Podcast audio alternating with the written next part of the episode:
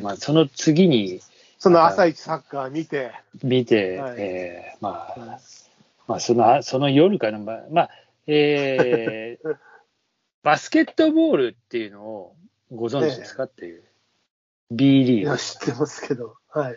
グ。あんまり見ないでしょ？あんまり見見てますか？そう、あの、うん、あの、県、県代表、都代表みたいなやつで、盛り上がってるのは知っているけど、見てない。ああ県代表、で、都これで代表でもなはくて、、あのまあ違うか。でも、だ代表じゃないけど、その、うん一応何？フランチャイズじゃないけど、県、まあそうそう一応あのっていうサッなのは知ってるよ。うんあの地域名をかぶせてるんですね、やっぱり。そうそう。を、を前に出すっていうのは知ってるよ。そんで、えー確かに数日前には、うん BS でもやってたし、地上波でも同じライブ配信をやってたのをやってたでしょ？ああ、盛り上がってるんだなっていうのは知ってるよ、もちろん。うんまあ、ちょっと俺はあのもう、えーなんかバスケットボール選手を取る機会があって、それでちょっとこう、うん。興味づけというか、まあ、あまあそうだよね。そうなるとね。うんあのーそれでか自分に関連ついてくるからね。でさ、さすがに次撮影行った時さ、この前の試合どうでしたねぐらいは言わないとさ、そういう時にもさ、でさすがにそれはって、やっぱ一応チェックはしようかなと思ってね、一応こう見るわけじゃないですか。うんうんうん。で、えっと、千葉ジェッツっていう千葉にある、えーのが今年むちゃくちゃあの強かったのよ。もう何連、何十連勝ぐらいするぐらい。うんえーっていうのと、最後、えー琉球ゴールデンキングスっていうあの沖縄のチーム。はい。沖縄のチームが強くって、で、その2つが優勝争い。うん。そして、この前、まあ、決着がついたんですよ。3戦して2勝先取した方が勝ちっていうようななんだけど、初戦はもう2回もオーバータイム、オーバータイムってあの同点でさ、延長になって、うんうん5分の延長になるんだけど、またそれも同点で、えー決着がつかず、また再うん。オーバータイムでっていうような熱戦で面白かった、なかなか。すげえなと思って、すえー琉球がその試合を制して、えー昨日日曜日もこれってさ、2 2試合やるんだ。にそれって何 ?2 勝した方が勝ちみたいな。2勝した方が勝ち。3試合、うんまあ、だから、決勝はフルでやると3試合。そううんあ、なるほどね。要は2戦、二戦選手法ってことだ。そうそうん。はいはいはい。その戦いだったんだう。うね。ん、で、えー昨日も昨日はもう、琉球は結構いいペースで、途中追いついたり、追いつかれたりしながらも、最後突き放して、琉球が勝って、初優勝っていうことで。だって初優勝というか、B リーグ自体はまだ始まったばっかりでしょ。にまだ2年、3年ぐらいじゃないの？いやもうちょいあるけどその前からほら、あの、実業団的にはやってたわけで、まあ、そういうのまあ、それは知ってる。含めても、うん。うんただ B リーグって一応プロリーグみたいになって、うんそこでもや、それ割と、や、武蔵野運動公、あれ運動公園だっけあそこでも来たりするじゃん、たまに。確か。来なかったっけいや、やってますよ。ね、やってあるでしょ、そこのアルバルク東京はほら、まあ、東京にはえっとあと渋谷とかもあるし、アルバルク東京はあのよく立川立ちとかでやってるんですけど、うんえーなかなかあれですよ。ファンのことをブースターとか言うんですよ、えー多分間違えてたらごめん。それはどこのチームのこともってこと？あそうそうそサポーターみたいなもの？う。まあそうそう、そういうそれをブースターっつって。だからフーリガンみたいなもんフーリガンまたちょっとあバズレじゃねえか。アバズレじゃないけどね。アバズレじゃねえけど。アバズレじゃないけど、不届き者というかね。不届きもんね。そういうこと、そういうこと。まあねまあ、それのね、まあ、今年度が終わって、えうんーここからオフシーズンになって、みたいな。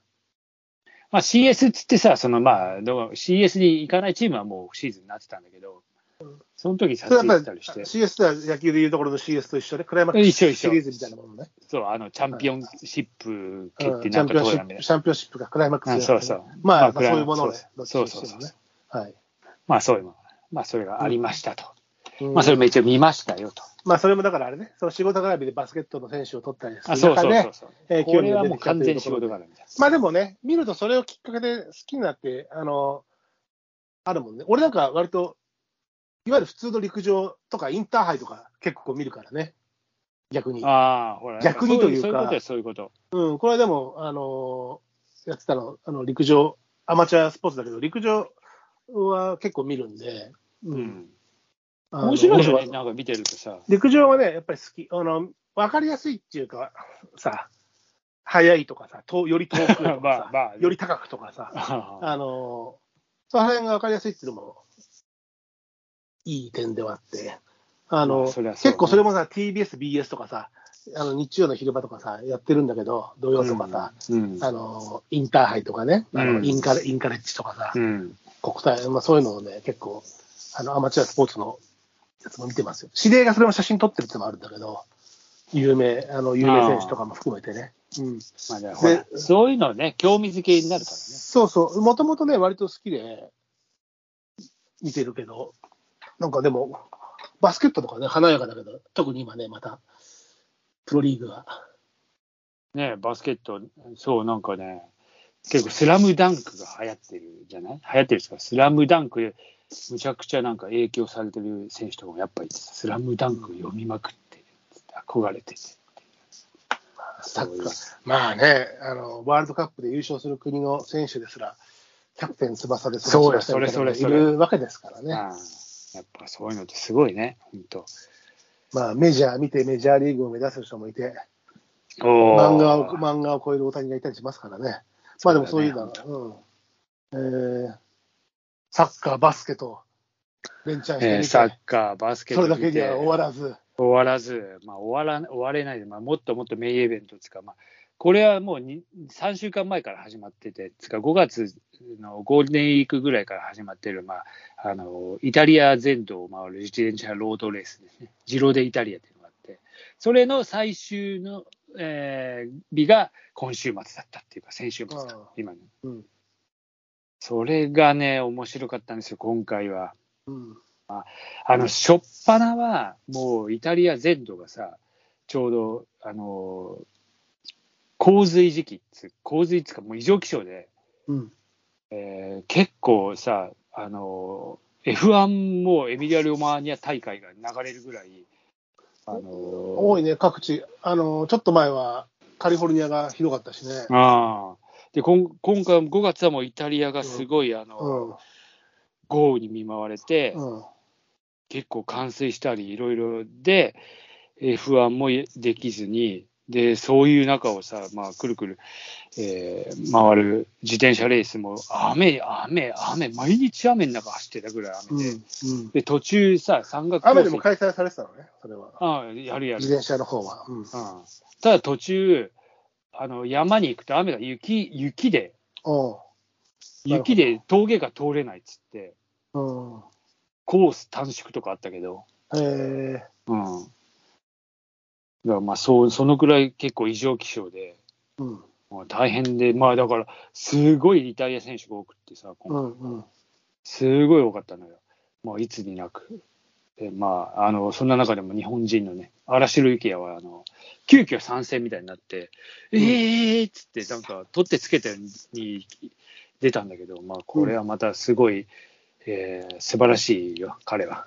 日本人選手っていうのは、その、向こうの有望なチームに所属してるの？そうそうそう。だってあの結構そういうプロチームにさあのいないとあの、いわゆる UCI の一番上のステージつか、そのクラスのプロチームじゃないと出れないんで、もうほぼ。うん。そこに所属、まあ今だからもう本当に嵐ルキア一人ぐらいじゃない、もう。ん何だ、日本人の中ではう日本人でそういうところにあのうん。コンスタントに出てるのは。うんたまにいるけどね、たまにこう、でもやっぱなんかね、コンスタントに活躍はできるっていうのはもう、うん。嵐尾幸也でももうなんか38歳になってて、あもう幸也も38かと思って。さ。でもさ、うん。あれだね、自転車競技ってさ、その心肺機能ものすごい大変なスポーツじゃない？うん。脚力と。うん。なんだけど、前にさ、慶応閣白松さんとうん生配信で行った時もそうだけど、意外とさ、あの、年配の選手っているんだよね。40代後半とかさ。それはね、競輪だから。ああ。でも、ツールでも、でも、これあれでしょ？だってこの人何歳って言った今。38。結構な年齢じゃん。結構な年齢。もうだから、えっと、まあちょっとそういう話になると、今回、えーゲラント・トーマスっていうのがずーっとトップを張ってたの。トップつか途中からあの、ピンクのジャージを着るんだけど、慣例、慣例つか、まあ、慣例的にあの、まあ、総合ツールドフランス1位の人はあるよね。なんだっけ、そういうの言うじゃん。ツールはあの黄黄色だっけ色いジャージを着るんですよね。うんそうだよねんなんつんつうんだっけ、あの、ジャージのこと。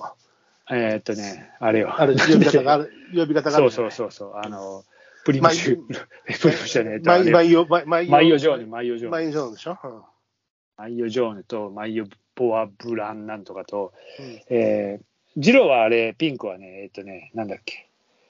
イタリアはね。イタリアはなぜ出てこない俺ももうダメだね。まあまあそういうのがあって、うん。えー調べて今度まで、今度あの、あれしておきます。で、それを着てたんだけど、うん。その人ももう36、7ぐらいでさ、おーすごい。もしこのまま優勝したら、あの、まあ、平均年齢知らないけど、その、このツールの選手層のね。うん。あのーまあちょっとじゃあ話はちょっとずれるけど、ツール・ド・フランスを最近、えー制覇してるのは、えー、多分22歳、あ、21まあ若い若い22歳。うんまあ、もうタデー・ボガチャルっていう、それはもう圧倒的に若い時からもう強くて、うん。っていうようなやつがいて、で、去年はポガチャルを任した、えーヨナス・ビンゲゴーか、えーデンマークの、その子も24、5ぐらいだった気がするけど、だから、あの、30何歳ってのは確かにもう高齢なわけですよ。うん。で、今までそのツール、つかそのジロで30何歳っていうのはもういなくって、37、8歳ぐらいは。うん。優勝したらもう最高齢になるんじゃないかって言われたんだけど、うん。えーまあそれがまた面白くって、